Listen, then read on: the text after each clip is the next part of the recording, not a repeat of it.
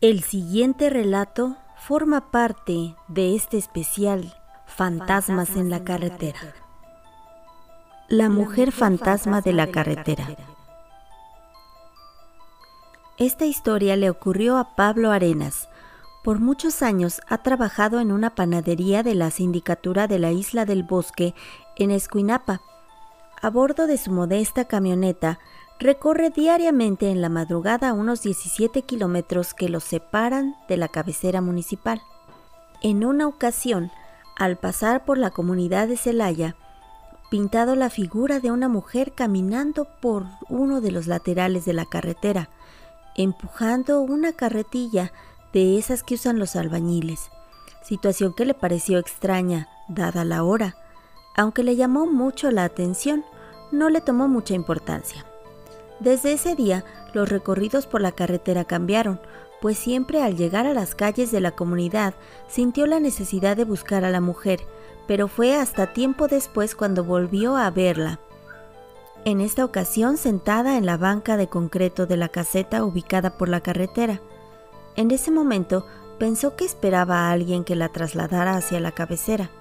Según el testimonio de don Pablo, la mujer vestía un short color café con una blusa blanca, y aunque no pudo ver su rostro totalmente, sabía que era la misma que anteriormente había observado. Animado por la curiosidad, don Pablo buscó encontrarse nuevamente con ella, pues su intención era preguntarle acerca de su estancia en la caseta, donde la había visto ya varias veces, a la misma hora y en el mismo lugar. En una ocasión, su deseo casi se convirtió en realidad, pues al verla sentada nuevamente en la caseta, intentó detenerse en el acotamiento y acercarse. Sin embargo, otro vehículo le impidió el paso, por lo que no pudo llegar hasta donde estaba y luego la perdió de vista, lo que le pareció muy extraño, pues aunque la buscó por el lugar, no la encontró. Tres días después, de nueva cuenta, estaba sentada en la caseta, por lo que optó desacelerar la marcha de su camioneta, pero al pasar por el lugar, ya no la vio. Fue en ese momento cuando todo cambió. Para su sorpresa, al voltear al asiento del copiloto del auto, notó que estaba sentada ahí junto a él, lo que le provocó un susto indescriptible. Con el miedo a flor de piel, don Pablo pudo preguntarle acerca de sus intenciones y las razones por las que se le aparecía en la caseta. La mujer le respondió que no quería asustarlo, sino pedirle un favor, ya que hasta ese entonces nadie le había hecho caso.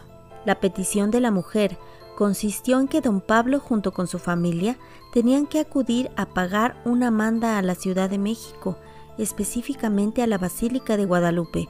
Para ello, tenían que llevar una imagen de la Virgen. Previamente tenían que rezar el Santo Rosario los martes y viernes de cada semana, hasta completar 13 rezadas. Esa era la única forma de sacar a la hija de la mujer de la oscuridad y llevarla a la luz, pues se trataba de una manda que en vida había prometido y que no pudo cumplir. El encuentro entre el espectro y don Pablo fue un jueves, por lo que él consideró iniciar el martes de la siguiente semana. Sin embargo, al pasar el primer viernes, la mujer nuevamente se le apareció y le advirtió que a muchos hombres le había pedido el favor, y como no le habían ayudado, no vivieron mucho tiempo para contarlo. Ante esta situación, el panadero respondió que sería el siguiente martes cuando empezarían a cumplir con su encargo. Durante 13 martes y 13 viernes, acompañado por su familia y vecinos de la comunidad, rezaron fervorosamente por la difunta, a la espera de quedar liberado de la encomienda. Don Pablo se enfrentó a muchas dificultades pues la imagen que tenía que llevar a la basílica debía ser regalada por la iglesia y no comprada, como se pretendía hacerlo. No fue sino hasta días después de que el párroco de la iglesia de San Francisco de Asís autorizó el regalo, por lo que decidió organizar el viaje y acudir ante la Virgen de Guadalupe en México y cumplir con la penitencia impuesta por el alma en pena.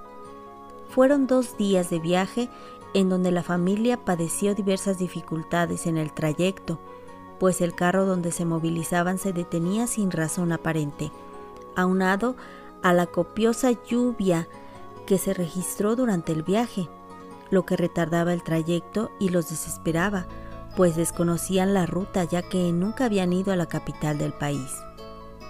Fue en un momento de desesperación que don Pablo reclamó la falta de apoyo por parte de la mujer, a quien le solicitó ayuda, pues su intención era cumplir su encomienda y que al fin pudiera descansar en paz. Lo curioso de la aventura es que posteriormente al reclamo, el carro donde viajaban ya no se detuvo, por lo que pudo llegar finalmente y sin contratiempos a su destino. Después de cinco días de viaje, zozobra e incertidumbre, don Pablo y su familia pudieron regresar al municipio satisfechos de cumplir con la misión encomendada por la mujer de la caseta.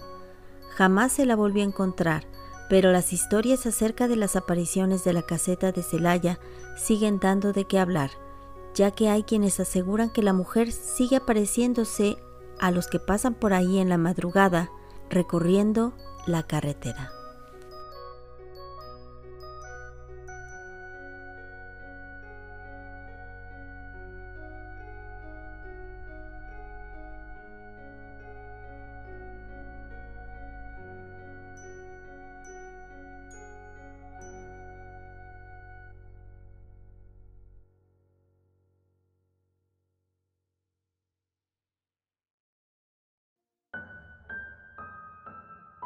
Voz y producción Mizuno Atena. Correo electrónico para sugerencias, historias y aportaciones, historias de terror gmail.com.